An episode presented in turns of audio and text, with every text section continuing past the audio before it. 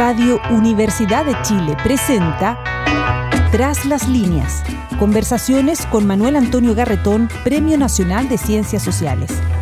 Un programa del Departamento de Sociología y Magíster en Ciencias Sociales de la Universidad de Chile. Muy buenas tardes.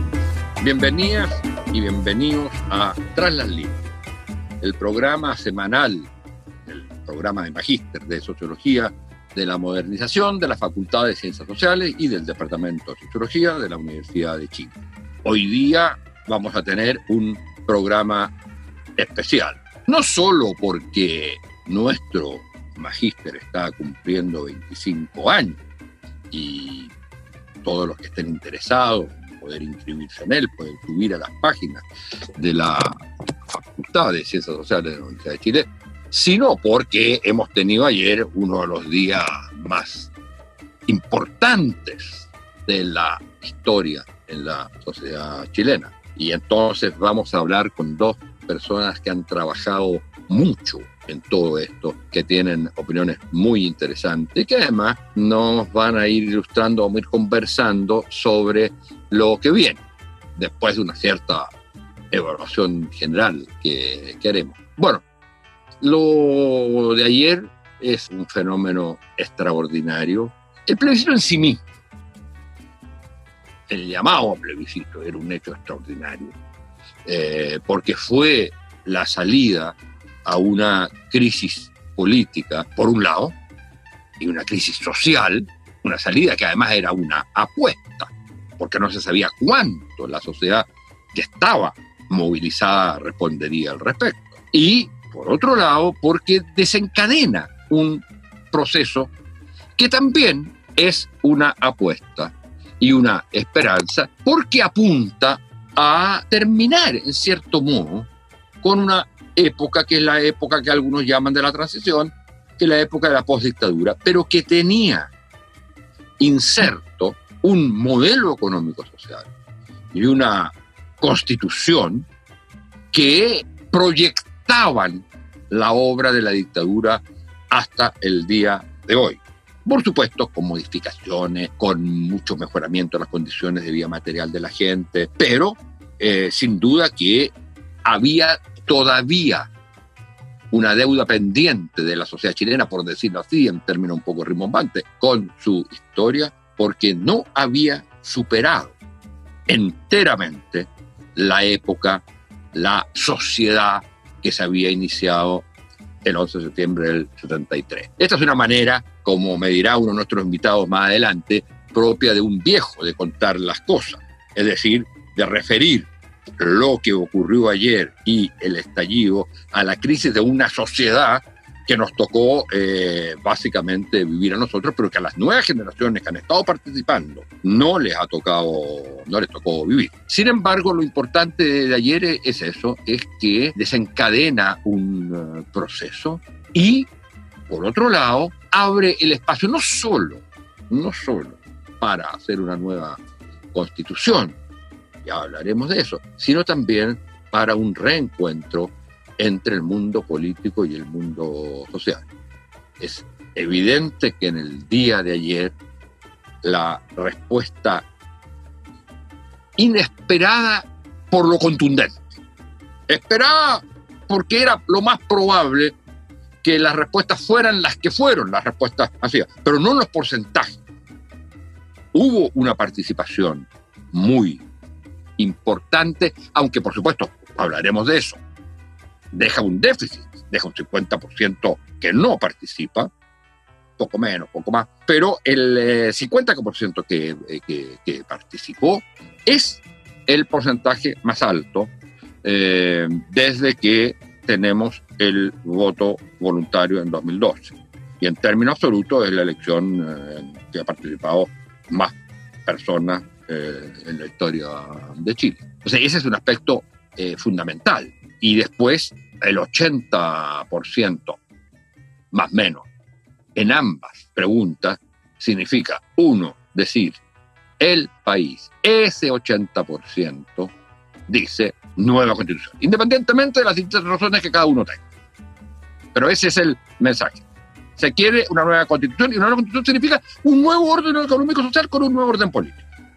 Y la otra cosa que dice el 80% de la segunda pregunta es, no queremos que esto lo haga el mundo político institucional, que era la posibilidad expresada en la primera alternativa, que era convención mixta. Bueno, y estamos entonces frente a ese hecho histórico, por lo que significaba como desencadenante un proceso y también por los resultados que se obtuvieron. Ahora tendremos la oportunidad de conversar sobre esto con, primero, Pamela Figueroa.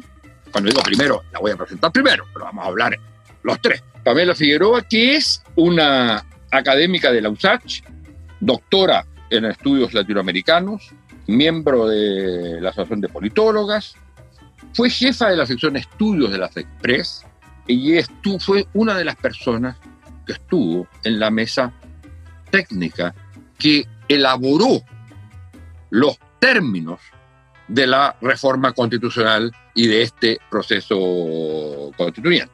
Y ha escrito recientemente, para otras publicaciones, un libro con Nicolás Izaguirre sobre un tema fundamental que es precisamente el cambio de régimen político, en el sentido de forma de gobierno, del cambio del sistema presidencialista a otro que ellos proponen eh, muy fundadamente y que es eh, muy interesante probablemente también podremos hablar un poco eh, de eso. Y el otro invitado ya ha estado, es el único invitado que viene por segunda vez a este programa, lo que equivale no a un premio Nobel, pero a algo parecido, diría yo, ¿eh? que tenga, que venga a este programa, pero para nosotros es un honor, es, recibir a Pamela, que es Patricio Fernández, a quien todos conocen, periodista y escritor, fue el fundador del Clinic, ha escrito novelas, reportajes, hecho investigaciones en eh, Cuba, en Colombia, en eh, muchas partes,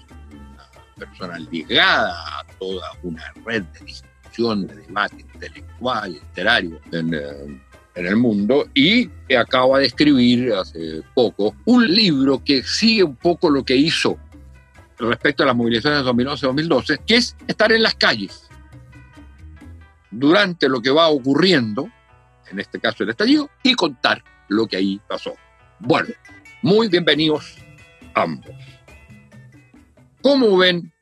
Y vamos a partir por Pamela, después Patricio y después entramos en la conversación. ¿Cómo ven? Así en muy pocas palabras, lo, el meollo de lo que pasó ayer y de lo que viene en Chile. Bueno, yo creo que aunque a esta ya parece un poco un lugar común, pero sin duda este es un momento histórico. O sea, creo que lo que se vio ayer por, por esta contundente expresión ciudadana por la necesidad de una nueva constitución, a través de un proceso muy singular, que es el proceso que vamos a llevar a cabo en Chile, marca un punto de inflexión, creo yo, en todo lo que es el proceso político y social de Chile. Yo creo que hay muchas cosas interesantes que mirar ahí, pero quiero como eh, hacer un punto que creo que rompe el mito de la polarización de la sociedad chilena. Antes había como un cierto, una cierta idea de que habían algunos que querían cambiar la constitución y otros que no querían cambiar la constitución y que eso tenía un cierto como sentido de polarización política. Y yo creo que el plebiscito ayer muestra que eso no es, no es así sino que hay una gran mayoría de los chilenos que quiere cambiar la constitución, y eso es algo que se viene visualizando hace muchos años, creo yo, y una, un pequeño grupo que es más bien como la élite eh, chilena, que está polarizada en relación a ese punto. Y eso creo que es un punto de inflexión en lo que puede ser la política chilena hacia adelante. O sea, tú hablas un poco de que este no solamente es un momento de repensar la constitución, sino que yo también creo que es un momento muy importante de repensar la forma democrática. Y eso puede ser un, proceso muy interesante, no, no solo para Chile, sino que probablemente para eh, América Latina y, y, también pensar en que eso puede ser distinto, puede ser una puerta a repensar la democracia de, de los tiempos que vienen. Yo así lo veo, así, así como de profundo, de interesante y de complejo este fenómeno. Eh, para tirarlo también eh, muy en breve, bueno, primero, hola Manuel Antonio, hola Pamela, hola a todos. Eh, para ponerlo bien... Eh, a todos y a todas. A todos y a todas. Eh, cuando lo escribo le pongo una X, cuando lo digo me cuesta el todes. para ponerlo de manera sintética y arrancar así la conversación, estando muy de acuerdo con la Pamela y también contigo, creo que aquí hay efectivamente el final de un ciclo, de un ciclo histórico importante, traumático y en algunas cosas virtuosas y en otras cosas eh, menos, que termina. Tú lo mencionaste. Pero a mí me gusta más todavía decirlo de la siguiente manera. Yo creo que aquí lo que hemos visto es el comienzo de una reactualización de nuestra democracia. A mí me gusta ver lo que está sucediendo no solo con ese criterio histórico que tú le pones, Manuel Antonio, como de un periodo económico-social, eh, una manera de concebir a la comunidad, sino que además la irrupción de una nueva comunidad. Creo que estamos ante un momento en el que un mundo de gente que se había sentido en los márgenes de la decisión, que había estado viviendo un mundo entreheredado y gobernado por otros, de pronto dice, aquí estoy yo también, eh, quiero participar, quiero decir cómo es ese mundo en el que quiero vivir, quiero decir lo que, cómo me parece que, que se me debiera considerar, sacarme de los márgenes, etc. Eh, para ponerlo muy en corto, lo que yo creí ver también cuando escribí ese libro recorriendo las calles era justamente eso, la irrupción de mundos invisibilizados, de culturas que no habían sido atendidas y creo que eh, esa síntesis que hace la política en una pausa de lucidez, porque después hablaremos sobre sus dificultades, digamos, eh, de, de, resumirlo en la invitación a un nuevo pacto en el que todos participen, es un llamado que fue bien recibido. O sea, podía ser que esa gente en las calles no había verbalizado, no había conceptualizado en qué consistía su demanda, pero al parecer la central, la demanda central, era esa, era aquí estoy y ahora empecemos a conversar en conjunto. Creo que es, eso es estimulante, fundamental y es la búsqueda de eh, una salida democrática a los problemas. Bueno, yo creo que estamos, estamos, estamos muy de acuerdo en la, la interpretación de este momento. Ahora, un par de cosas sobre los problemas, no de lo que viene, sino respecto al significado estrictamente lo de ayer. Después veremos lo, lo que viene. Es un hecho que hay un 80% que se pronuncia, pero radicalmente por las dos cosas. Y eso. Ahora, las motivaciones, las, los principios en los cuales cada uno se basa para plantear eso, son diversos. Hay un tema, eh, yo sé que a Pato no le gusta esto que, digamos, que esto de derecha a izquierda, que no estaría acá, pero, pero hay una cosa interesante cuando la derecha dice y eso no sé si los datos lo avalan, porque no tenemos los datos. Entre paréntesis, uno de los grandes problemas que tenemos desde que se hicieron las reformas electorales últimas es que antes había mesas varones, mujeres, y además uno podía la, uno las tenía por supuesto por regiones y además las tenía por edad. Entonces, el, lo que significaba la elección en esa materia se podía decir al día siguiente, sin tener que iniciar el grande estudio.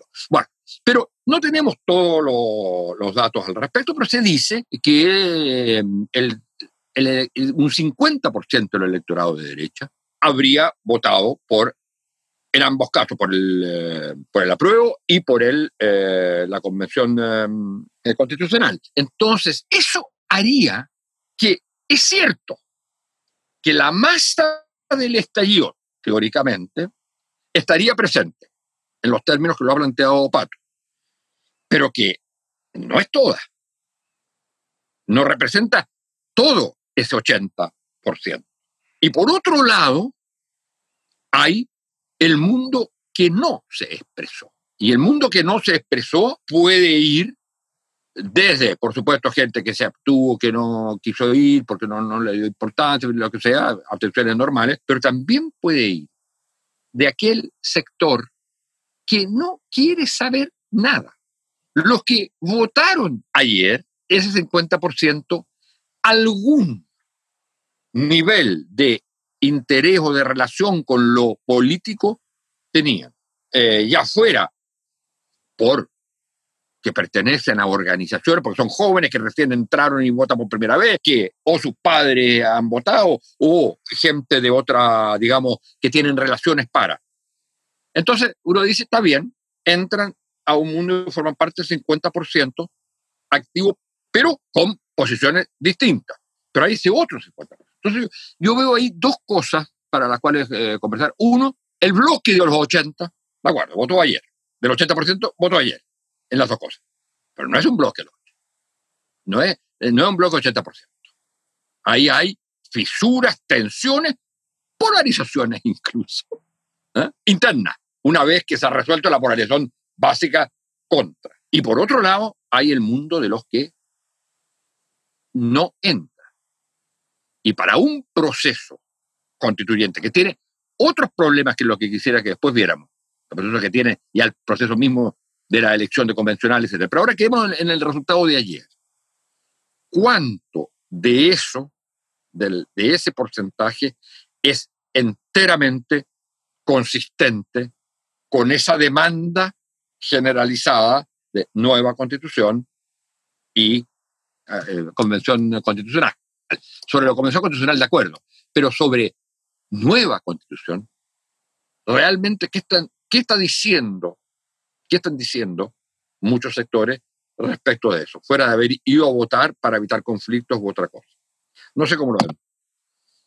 Bueno, un tema como fascinante. Yo tengo como mis ideas, ¿ya? Bueno, uno, yo igual creo que la, votación ayer, que fue más del 50%, rompe como esa curva a la baja participación electoral. O sea, el abstencionismo que se venía estudiando en Chile, que se venía observando, yo creo que el nivel de participación de ayer creo que es muy importante porque rompe esa tendencia. ¿ya?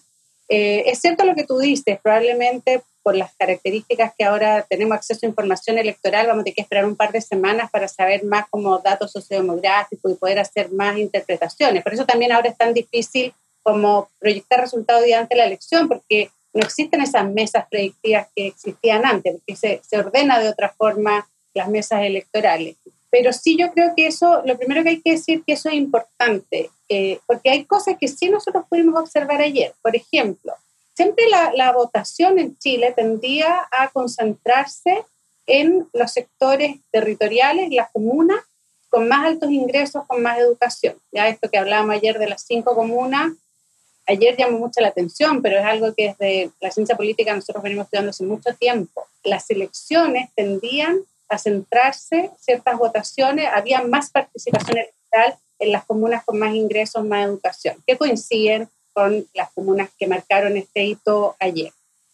Pero también es importante señalar que en algunas de esas comunas bajó un poco la votación y aumentó la votación en comunas populares, en comunas urbanas populares, donde antes no participaba tanto la gente. Voy a poner el caso de La Pintana, porque ese es bien interesante, porque además la alcaldesa trabajó mucho abiertamente por promover la participación electoral, más allá de una opción u otra. Y hay como cierta conciencia de una lideresa local de que para que haya incidencia real eh, pública tiene que haber participación electoral. Entonces, eso yo creo que es un fenómeno que sí que es distinto, porque el 50% que hoy día tenemos, un poco más del 50% de la gente que votó, no es el mismo que venía votando. Yo en eso coincido con Pato, que se fue como, como cambiando un poco el, quiénes son los actores políticos que se expresan en una elección. Y yo creo que eso muestra como dos fenómenos. Uno, Pato hablaba, creo que usaste la palabra actualización de las instituciones, ¿no es cierto? que es una tesis que, nosotros, que yo venía trabajando con el equipo que hicimos, que trabajamos con la presidenta Bachelet, el proceso constituyente, junto a Tomás Jordán. Siempre cuando empezó el debate constitucional en el 2014, cuando se empezó a diseñar de verdad como la, la primera apuesta institucional por el cambio constitucional, había una tensión como sobre por qué era necesario cambiar la constitución. Y habían dos grandes tesis. Ya la tesis de la legitimidad de origen, que había que cambiar la constitución porque se había hecho la en la dictadura de Pinochet, y nosotros empezamos a trabajar sobre todo a partir de datos de encuestas que había hecho el PNUD y otras instituciones sobre esta tesis que nosotros llamamos de modernización o actualización. Porque nosotros decíamos es necesario cambiar la constitución porque cambió la sociedad chilena, no solamente porque tiene un origen ilegítimo. Y eso ya lo mostraban encuestas que había hecho la POP en el año 2012, la Auditoría por la Democracia en el año 2013, estamos hablando de hartos años atrás. Cuando le preguntaban a la gente por qué quería cambiar la constitución, la gente en su mayoría no decía que porque era la época de Pinochet, ¿ya? sino porque no consideraba el medio ambiente, no consideraba los derechos de las mujeres, porque no promovía la justicia social. Entonces ya había desde la sociedad chilena otras visiones. ¿ya? Yo creo que eso se fue expresando socialmente. Eso en los resultados del proceso constituyente, y Patricio que fue observador y estuvo en un montón de encuentros locales autoconvocados, lo vio y todos lo vimos, que la gente podía hablar del tema constitucional y no solamente estaba en el clivaje dictadura-democracia, había un clivaje de modernización, eso de que la sociedad, yo digo, avanzó mucho más rápido y el sistema político se quedó muy atrás porque tenemos una constitución muy rígida. Entonces la constitución no, no, no permitía al sistema político actualizarse. Y yo creo que eso también se expresa ayer. O sea, yo coincido con Manuel Antonio que ese 80% probablemente hay un porcentaje que tiene esta idea más dictadura-democracia, pero creo que la mayoría lo que está esperando es que esa nueva constitución refleje una nueva sociedad. Y ahí hay diversidad. Y yo creo que ahí todavía está este retraso del sistema político, porque cuando uno ve que ayer la gente celebra ya eh, esta idea de no solamente una nueva constitución, sino que una nueva constitución en una convención constitucional que va a ser paritaria, que va a tener independiente, que amasca todo este debate sobre la representación de los pueblos indígenas, la gente dice, nosotros queremos elegir a nuestros convencionales, no queremos que sea el, el mismo equipo siempre, pero es bien interesante porque los partidos salen con discursos mucho más como de la política más tradicional y empiezan a hablar de la elección presidencial, de un montón de otras cosas que desde la política más tradicional de los 90, los 2000, es bien lógica, pero desde la sociedad hoy día yo creo que no hace mucho sentido. Entonces, todavía está ese, ese desfase, creo yo. Y, y claro, entonces, interpretar ese 80% por la nueva constitución y por la convención constitucional, yo creo que la principal demanda transversal es necesitamos actualizar la democracia, cambiar la democracia. Hay, que decirle a los auditores y auditoras que ambos, eh, Pamela y Pato, trabajaron en conjunto en el proceso constituyente que organizó Michelle Bachelet. Una como organizadora de, ello y otro como miembro del eh, consejo de ese proceso. Sí, suscribo todo lo que eh, me parece interesantísimo, todo lo que ha dicho Pamela. Me llama la atención lo rápido que avanzó también entre ese proceso en el que participamos junto en el gobierno de Bachelet y lo que estamos viendo ahora, justamente el relato que fue tomando, por así decirlo, o lo que fue emergiendo como la principal razón del proceso constituyente. Cuando todavía en el gobierno de Bachelet eh, la presidenta impulsó este esfuerzo con la sospecha, a veces sorna y distancia de buena parte del mundo político, transversalmente hablando, para algunos acordémonos que esto era obvio, al menos políticamente en la conversación todavía era muy relevante la idea de terminar con la constitución de Pinochet. Eh, era, parecía ser todavía como la fuerza motora básica. Tengo la impresión de que esta vez no ha sido así. Sin duda está, vamos a verlo aparecer como argumento todo el tiempo, pero, pero hay más. De hecho, si uno se atiene eh, estrictamente a lo que le dio origen, esta vez lo que le dio origen fue la búsqueda de un cauce. O sea, no le dio origen esta vez la organización de la oposición en su conjunto y la centroizquierda chilena queriendo terminar con la herencia pinochetista. No es así porque si fuera, si hubiera sido así y gratuitamente no firman ese acuerdo el resto de los miembros de, de los partidos políticos que lo firmaron. Esta vez fue para salir de un caos. Esta vez fue la, fue la oferta de un mundo político, fue la, fue la respuesta de un mundo político a un desorden que no le respondía, a unos acontecimientos que no estaban bajo sus órdenes. Pero también en el caso del mundo, llamémosle de la centroizquierda, sí había ese componente. Era el momento, también ve como el momento de salirse, de por fin terminar la constitución de Pinochet. Por supuesto, porque era lo que venía deseando ese mundo desde hace mucho tiempo. Por lo tanto, no le va, no, no hay aquí una lobotomía que le hace perder la memoria. Es más, viene, viene cargando esa voluntad. Pero si uno lo, lo tratara de interpretar en su mérito, no es eso lo que le dio el curso. Lo que le dio el curso fue 30 horas, 20 horas de conversación al interior de un congreso donde, donde en el fondo la pregunta es algo así como ¿qué mierda hacemos aquí? ¿Ah? Es decir, yo creo que, yo creo que era, no, en el fondo, en el fondo y en la superficie, esa es la pregunta. Y, y además con la percepción en ese momento de que casi cualquier cosa que hicieran, a la gente no le iba a importar nada. O sea, ya había la percepción, sobre todo los más lucios de ellos, ¿eh? se daban cuenta que el mundo iba por otro lado, el mundo social, la gente, la gente en las calles, todo iba, iba por otro lado. Que cualquier cosa que ellos dijeran era un problema.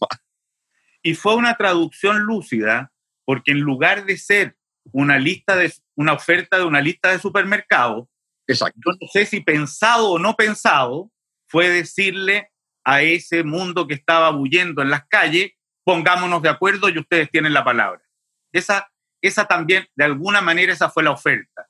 Fue, eh, son invitados, señores, a esta mesa, siéntense, déjense de romper las cosas allá afuera, siéntense aquí adentro y veamos cómo se arregla. Algo de eso estaba en el mensaje y que dicho sea de paso, es para mí el gran, gran tema de preocupación de lo que viene por delante. ¿ah? O sea, con esto me adelanto y termino a responder inmediatamente, eh, Manuel Antonio, la gran preocupación es, en, ese, en esa pausa de lucidez, el mundo político hizo una oferta que sus hechos sucesivos hacen sospechar si acaso efectivamente está trabajando para entregarla.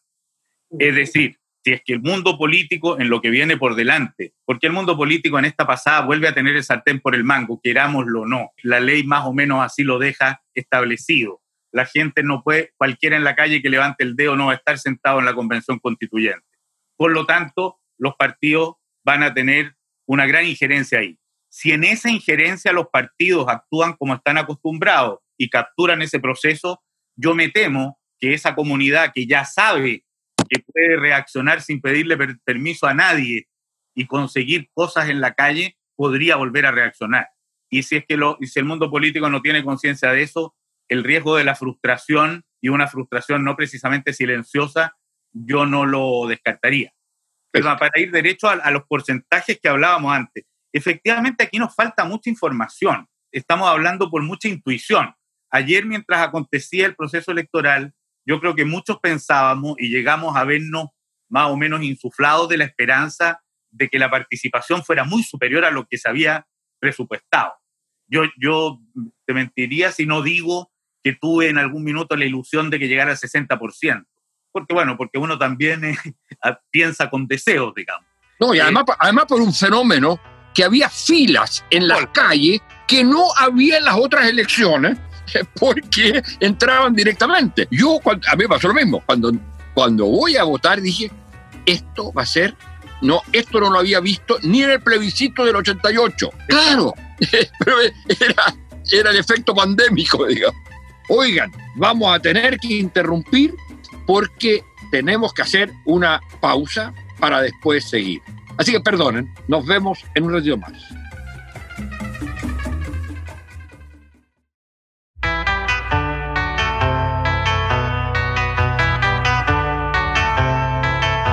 Bueno, retomamos la conversación. Hay otro argumento en esto que está un poco movido por el deseo hasta que nos muestren los datos. Si efectivamente es verdad que ha habido una sustitución de votantes. O sea, eh, todos queremos creer, y yo no solo quiero creer, si es necesario lo digo también, que aquí volvieron los jóvenes. Pero la verdad sea dicha en rigor, está por verse, digamos. ¿Cuánto? Y ahí viene eh, también una pregunta compleja, incómoda y que me lleva casi a contradecirme con lo que había comentado antes pero ¿qué porcentaje de los que salieron a la calle estarán en ese 50% que no votó? Exacto, eh, es, un punto. y sobre eso no tenemos nada, ¿no? Eh, no tenemos nada como, como, datos posibles o hipótesis a hacer.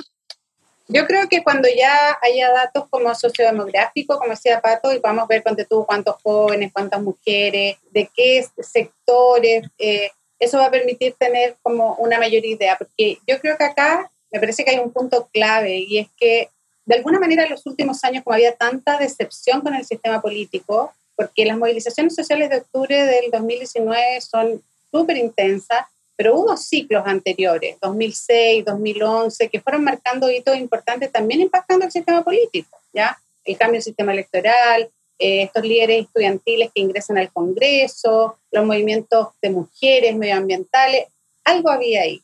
Entonces, de alguna manera, yo creo que Pato lo decía, y hay gente que, que ha estado estudiando estos temas, como que en el comportamiento político chileno hay un grupo que participa electoralmente y otro grupo que participa de manera social, no electoral. Y si eso se cruza, o sea, por eso es tan importante ese como punto de inflexión que se ve. Cuando aumenta la participación electoral, ¿ya? Y, de alguna manera eh, disminuye la conflictividad, porque muchos estudios también muestran que a medida que hay menos orgánica, menos organización, hay más conflictividad, ¿ya? Entonces la, la organización de alguna manera canaliza esa demanda.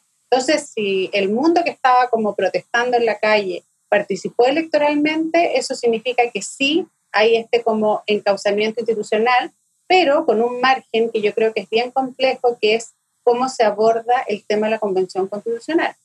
Y yo creo que ahí es clave, clave, clave, porque ustedes lo han dicho y es así. Eh, Manuel Antonio hablaba de esto al, al principio, empezó diciendo esta crisis política y social, y la pregunta, siempre que, creo que una pregunta abierta todavía, es como, ¿cuándo es ese punto de crisis, como lo que llamamos coyuntura crítica, que realmente hace que las cosas cambien o no?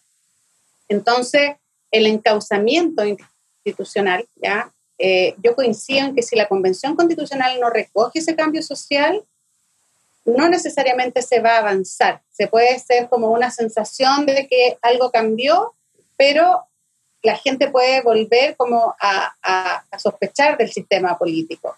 Tienen un rol clave.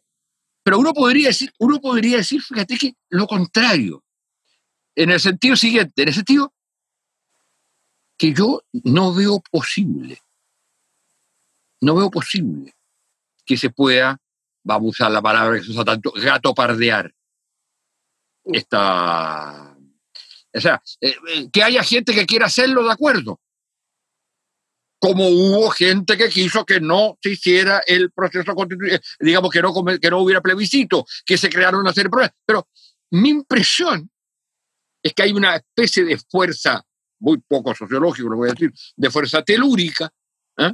en esto, que hace que sea difícil hacer eh, entrampamientos al respecto. Pero, Manuel Antonio, déjame hacerte un alcance a lo que tú dijiste recién. ¿eh? Porque es interesante. Eh, yo no descartaría incluso la posibilidad de que sin ninguna voluntad de gatopardear se termine generando los partidos funcionando de su modo vicioso, lleven incluso adelante quizás una discusión no muy distinta a la que se haría con una buena representación ciudadana, pero que no se perciba de esa manera por la ciudadanía. O sea, si los partidos no hacen algún tipo de gesto que no es solo eh, en lo profundo de la discusión, sino que en sus representantes para llevarla a cabo, creo que también se puede generar una sensación de frustración ah, importante. Fíjate que eso es una cuestión que yo creo que es clave, pero que nos plantea otro problema. Vamos a suponer la voluntad de no, ya que usamos esta palabra gato pardear, es decir, de no cooptar, de no hacer Vamos a suponer que realmente se ha aprendido un poco la lección, pero por otro lado, como tú dirías, se tiene un estilo, se tiene una manera de ser, se tiene una... Una cultura interna, no sé. cómo Una, una, cultura propia que lo lleva a algo que como efecto puede ser gato. Pero eso nos habla no solo entonces, ese es un problema, nos habla no solo de este mundo político, nos habla, nos habla también del otro lado, de esta ciudadanía que no entendió que había una intención posible aceptable por parte del mundo político y no aprovechó esa oportunidad, sino que prefirió leerla en términos de gatopardismo. No sé si me entiende. Sí, no, sí, y yo creo que ese, por eso es tan importante este momento. Igual hay cosas importantes del diseño de la Convención Constitucional que de alguna manera van a evitar este gatopartismo. Y yo creo que, por ejemplo, la paridad es uno. Porque aunque sean los partidos, ponte tú que nos ponemos en el escenario que los partidos definen, igual tienen que tener 50% mujeres. Y ya los partidos están como diciendo dónde están, no, no tenemos candidatas mujeres, que es el, el, argumento típico. Y yo creo que eso ya genera como un, un movimiento, así como, bueno, tienen que buscar otros candidatos. Pero yo coincido 100% con Manuel Antonio que también en estos momentos como hay una tarea para la sociedad civil eh, organizada, porque históricamente, no solamente en Chile, en América Latina, la sociedad civil ha estado muy organizada desde el Estado también. ¿ya? Nosotros tenemos un tipo de sociedades que el Estado tiene un rol muy importante en la organización de la sociedad civil y yo creo que estamos en un momento de eh, mucha información eh, que, que, puede permitir que la sociedad civil se organice de otra manera. Creo que es un equilibrio ahí, tiene, que, ahí, que, pasar algo. Pero, pero ahí hay algo que es importante también constatar, porque no, no es que esto sea deseable, yo creo que más bien no lo es. Por los mecanismos actuales de participación que está teniendo la comunidad y que es lo que la hemos visto y que yo creo que están muy, muy ligados a las nuevas tecnologías, pero eh, tiene una gran capacidad contestataria, una gran capacidad de respuesta negativa, digamos, una muy baja capacidad organizativa y una mucho menos capacidad solucionática. O sea, parece estar la comunidad lista en cualquier minuto para encender la llama de la dinamita y decir esto no, pero no parece en el funcionamiento que vemos, lo digo como constatando, ¿ah? eh, no parece organizarse o reunirse para resolver. Los estudios muestran exactamente eso que estás diciendo. Hay una tendencia cada vez más a una cierta autoafirmación, a la protesta, al rechazo, a no dejarse pasar gatos por liebre, pero eso no va eh, vinculado a una tendencia a la asociatividad. Yo rechazo, pero mi manera de actuar, mi manera de ser alguien en la sociedad es rechazar. Eso yo creo que es una característica de los nuevos movimientos sociales, porque uno tiende como a tratar de entender los movimientos sociales como eran en los 60, los 70, como asociados a, un, a una clase, a una condición social, y hoy día son... Ya un proyecto, un, o un proyecto ideológico. Un proyecto, claro, ¿ya? Eh, pero los movimientos sociales hoy día más bien lo representan agrupaciones por demanda. No es que no solamente tengan, yo creo, capacidad de organizarse, no tienen intención de organizarse. Y por eso se nota tanto cuando el sistema de partidos está débil en el caso de Chile. Hay que poner ese ojo también en los partidos. Entrevisté cuando estaba haciendo ese librito sobre la marcha a Víctor Chanfro, el dirigente de las ACES. Sí. Y él me dijo literalmente lo siguiente, y que esto, esto, esto da como para pensar qué nivel de, de los participantes del estallido estuvieron también o no en, la, en el apruebo. Me dijo, nosotros tenemos un corte radical con la generación del 2011 que devino Frente Amplio. Ellos pensaron que había, que había que tener una pata en la calle y una pata en la institucionalidad. Nosotros, dijo, estamos seguros que no hay que tener ninguna en la institucionalidad. O sea, para e, ellos el quiebre, según esta, eh, la versión de él, pero que yo creo que dice mucho, el quiebre con el orden, con el orden adulto, para decirlo de alguna manera, es total. Entonces, dan ganas de, saber más en detalle. Ahora, es posible que no tengan la edad para votar, de hecho, por lo tanto, no sé, y que a lo mejor se les quita esto a medida que, que crecen. Pero el dato de yo me quedo en la calle y a mí no me sacan de aquí para llevarme a ningún lado, estaba ahí, estaba puesto en la escena. Yo, yo creo que ese es un punto clave. O sea, de lo que estamos obligados es a pensar no solo en los términos de lo que ha sido hasta ahora, eh, digamos, de alguna manera la política elitista que buscó una salida y que esa salida que busca es básicamente en torno a poder mantener, por decirle así, su estatus al respecto. Hay un problema también en el, lo que podría llamar el nuevo sujeto o el nuevo pueblo. Hay un aspecto extremadamente positivo, que es el no más, el basta, la dignidad, eh, todos los elementos que son, a mi juicio, fundamentales, pero hay una relativa incapacidad de entender que hay un momento en la vida de la sociedad y en cualquier movimiento que tú tienes que hacer algo distinto al movimiento y que se llama política. Y que en ese mundo entran otros que no eres tú mismo, que no es el puro movimiento.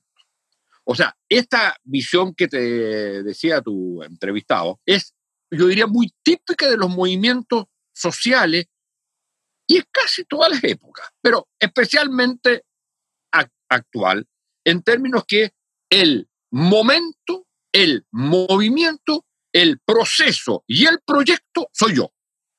Es el momento. Por lo tanto, tengo que hacer que esto dure lo más posible y que no sea de ninguna manera cooptado. Ya, esto, esto puede ser, Manuel Antonio y Pamela, que eh, nos obligue a pedirle a los partidos políticos a apurar a los partidos políticos a entender que su funcionamiento en el futuro va a tener que tener otro tipo de, eh, de movimiento. Y, y, es posible que ese nuevo funcionamiento, si es que los movimientos son como estás diciendo tú, Manuel Antonio, como estamos conversando aquí, el papel de esos partidos es salir a intentar organizar y no esperar que se organicen. O sea, no es esperar que este mundo civil del que estamos hablando se reúne y genera nuevos partidos, qué sé yo, sino incluso el de unos partidos que, con cada vez menos militantes salen a ver cómo organizar, cómo capturar, cómo escuchar, cómo conducir esas voluntades a las que salen a prestar atención. Claro, yo creo que el punto, yo coincido con eso, y, el punto tal vez no, necesariamente como capturar, porque yo creo que ahí está la resistencia y lo que hace tan difícil. No, esa palabra bórrenmela, sáquenla de la pauta de la palabra capturar, porque lo he hecho. okay. Sino que, pido como, que salga de acta. Eso, es muy bien, se borra. Es como, es como escuchar y entender que son roles distintos. Yo creo que los partidos políticos hoy día van a tener que tener una gran habilidad, porque cuando uno ve, por ejemplo, otros sistemas políticos que también han estado como en, en, situaciones de esta crisis de representación, cuando los partidos políticos son capaces como de democratizarse o renovarse internamente, ¿ya? y eso implica buscar esa forma de cómo hacerlo, porque probablemente por lo que hemos hablado también no existen todos los incentivos para que los propios partidos, las actuales condiciones lo hagan por sí mismos, ¿ya? Eso es lo que yo decía, hasta qué punto la crisis te lleva a cambiar realmente o a tratar de gato partir como hemos estado conversando. Eh, pero, por ejemplo, si uno mira, no sé, ahora todos miramos como Nueva Zelanda, decimos Jacinda Arden, esta gran líder, pero si uno mira la historia de Jacinda, ella es desde, desde joven, ha estado en, en, un partido político, en la política, ha sido candidata, y lo que ha sucedido ahí es que hay como una renovación interna, ¿ya? De liderazgo que permiten hacer surgir estos nuevos liderazgos que representa a un momento político distinto, que busca una relación política distinta. Y yo creo que eso los, los, partidos tienen que entender, porque yo creo que los partidos políticos siempre han tenido, siempre tuvieron en democracia ese rol de como canalizar demandas, como decimos los politólogos. Pero hoy día los partidos no logran hacer eso, perdieron esa raíz, perdieron esa institucionalidad, porque no, no hay esa lectura cruzada. Probablemente esto que veíamos ayer también del mapa de las cinco comunas o de las tres comunas de la región metropolitana puede tener algo que ver con eso también, ¿ya? Que finalmente el, el sistema podía seguir existiendo sin la necesidad de que eso sucediera y, lo, que la, lo que la gente dijo hoy día es, hasta aquí nomás llegamos, como decía Pato, o sea, estamos acá, somos nosotros, queremos participar, escuchen, no. Y eso no va a volver atrás. Entonces, eso es lo que yo creo que el ensamble que hay que buscar ahora entre partidos políticos, democráticos, renovados, no sé cómo, cómo poder llamar, y un movimiento social que lo que busca es demandar, o sea, presentar sus agendas. Si los partidos son capaces de entender eso, creo que se puede buscar un, una, Ahora, un equilibrio. Si esto lo llevamos a los 10 minutos que nos quedan, por un lado, y por otro lado al, al proceso mismo, yo veo que hay, al menos en el tema del sujeto, porque a veces cuando hablamos de un 80 del 80% decimos hay un sujeto, el nuevo pueblo, un sujeto popular, y yo creo que es un sujeto muy estallado, muy eh, diversificado, muy segmentado. No sé si se puede hablar de un sujeto, que, es un sujeto que es identificable por el rechazo, de acuerdo. Es menos identificable, y, y por lo que señalaba Pato, por necesidad de ser considerado, pero es menos identificable por su proyecto, por un proyecto común. Ahora, si uno toma distintos eh, porque quiero llevarlos a la, discusión de un problema que se está empezando a presentar. Hoy día había un debate interesante en que ya han aparecido organizaciones de independientes. Y entonces está todo el problema, el problema yo diría de género de alguna manera, ha sido resuelto con la paridad. Otra cosa es lo que pasa en la Asamblea, pero quiero decir, en términos de, para comenzar, por lo menos tenemos claro cuál va a ser la participación de las mujeres, va a ser igual a la de los hombres. Ese es. Ahora, los pueblos indígenas todavía no tienen, no está resuelto. El caso de los independientes, que yo creo que es un punto básico por lo que señalaba Pato, que es decir, que los partidos van a tener, en la medida que sean el cauce principal, porque la ley, la reforma constitucional que se hizo, entre los cuales tú participaste, Pamela, eh, eh, le deja, digamos, básicamente a los partidos la prioridad. Entonces, hay posibilidades de cambiar algo. Ese es un segundo, el tema de los independientes, el, tercer tema. Y el cuarto, yo creo que es la masa de gente movilizable, movilizada, que no va a estar en la, entre los 155. Y que tampoco, por la naturaleza de lo que hemos hablado, se va a sentir que está representada si no está ella. Es decir, la gente de los cabildos, de las asambleas autoconvocadas, etc. ¿Cómo se establece una relación permanente entre los 155, que por lo menos van a ser hombre, mitad hombre, mitad mujeres? Que no está claro cómo van a insertarse los, eh, las naciones o pueblos originarios. Y que está menos claro cómo va a participar en esos 155 el mundo de independientes. Pero dicho eso, sigue el problema de esos 155 relacionado con el resto de la sociedad. Sí, yo creo que, mira, todos esos temas se hablaron mucho en la mesa técnica. ¿ya? Eh, nosotros eh, tuvimos que trabajar en un marco bien restringido, que era el acuerdo del 15 de noviembre y que además la propuesta de reforma constitucional tenía que ser unánime entre los 14 miembros de esa mesa, que había gente desde la UDI al Frente Amplio, y que además fuera autoejecutable. No logramos unanimidad ni para la paridad, ni para los independientes, ni para los pueblos indígenas, ni para los mecanismos de participación. También nosotros propusimos que se bajara la edad de votar en el plebiscito, porque los jóvenes habían tenido un protagonismo, proponíamos que se bajara la edad, que votaran los privados de libertad. Bueno, hay un montón de cosas que están ahí incluso en los videos de la mesa técnica. Como no tuvimos acuerdo con eso y para poder avanzar en el acuerdo del plebiscito que requería dos tercios, se acortó ya poder llevar el resto de la discusión al Congreso, porque para, para por ejemplo, para paridad independiente y todos esos temas se necesitan quórum menores. Entonces, la verdad es que había un partido que se opuso a la mesa técnica, que es la Unión Demócrata Independiente, pero en los otros partidos de derecha, Renovación Nacional y Evópoli, había una cierta apertura. De hecho, Renovación Nacional fue bien coherente porque ellos dieron los votos para la paridad y para la inclusión de independiente, porque la ley de paridad, junto con esa ley, también se aprobó un cambio en la ley electoral para el caso de la convención y es que los independientes pueden conformar listas y se les rebajó las, eh, como las, las dificultades para poder incluir, eh, para poder inscribirse. ¿Ok?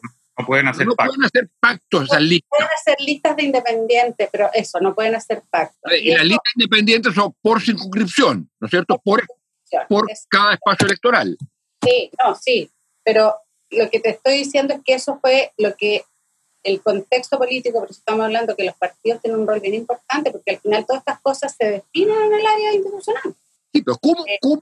Y ahí yo creo, a ver, yo creo que hay varias cosas. Yo creo que hay que seguir, o sea, lo de los pueblos indígenas, me parece que estas son semanas clave y todos los actores sociales tienen que como definir y exigir eso, que el Congreso tiene que aprobar los caños reservados. Ahora están con una cuestión muy buscándole como el- la quinta pata al gato en el fondo, que es cómo se inscribe el padrón. Ya diciendo ya, bueno, vamos a dar los escaños, pero vamos a tratar de restringir el padrón, que sean pocos los que, los que participen. Y eso determinaría el número de escaños a elegir. Pero yo creo que es clave algo que tú decías, que es cómo la ciudadanía participa durante el proceso. Porque cuando uno mira otras asambleas constituyentes, las que tuvieron participación durante el proceso fueron bastante más exitosas que las que no tuvieron. Ejemplo positivo, Brasil el año 88, Colombia el año 91, que tuvieron participación ciudadana.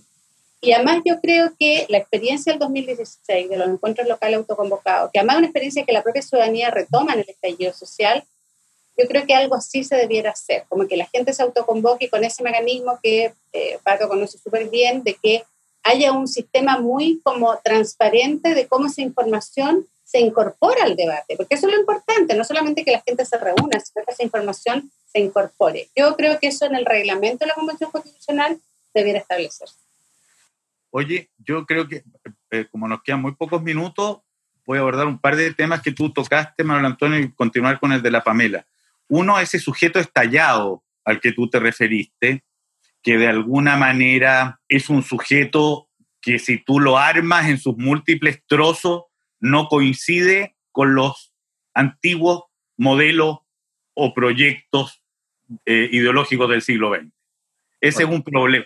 Y, y eso será, de alguna manera, un tema del devenir político. Cómo ese sujeto estallado a lo mejor se vuelve a, a recomponer en nuevas configuraciones políticas que hoy día todavía no conocemos. Y a eso, se, a eso me refiero yo cuando, te, cuando hemos conversado y cuestiono eh, la vigencia de las derechas y las izquierdas como las conocimos, en tanto, en tanto energías transformadoras y conservadoras, por supuesto, que permanece, pero, pero cómo se reconfiguran esos múltiples elementos del sujeto estallado que hoy día no tiene dudas respecto de la propiedad privada, pero al mismo tiempo requiere derechos sociales, eh, le parece que, tiene que haber más comunidad, pero no está dispuesto a renunciar a individualismo, etcétera, etcétera, etcétera. O sea, cómo se, se, reconfigura o se redibujan proyectos que reintegren a ese sujeto estallado y que reúna a, a sujetos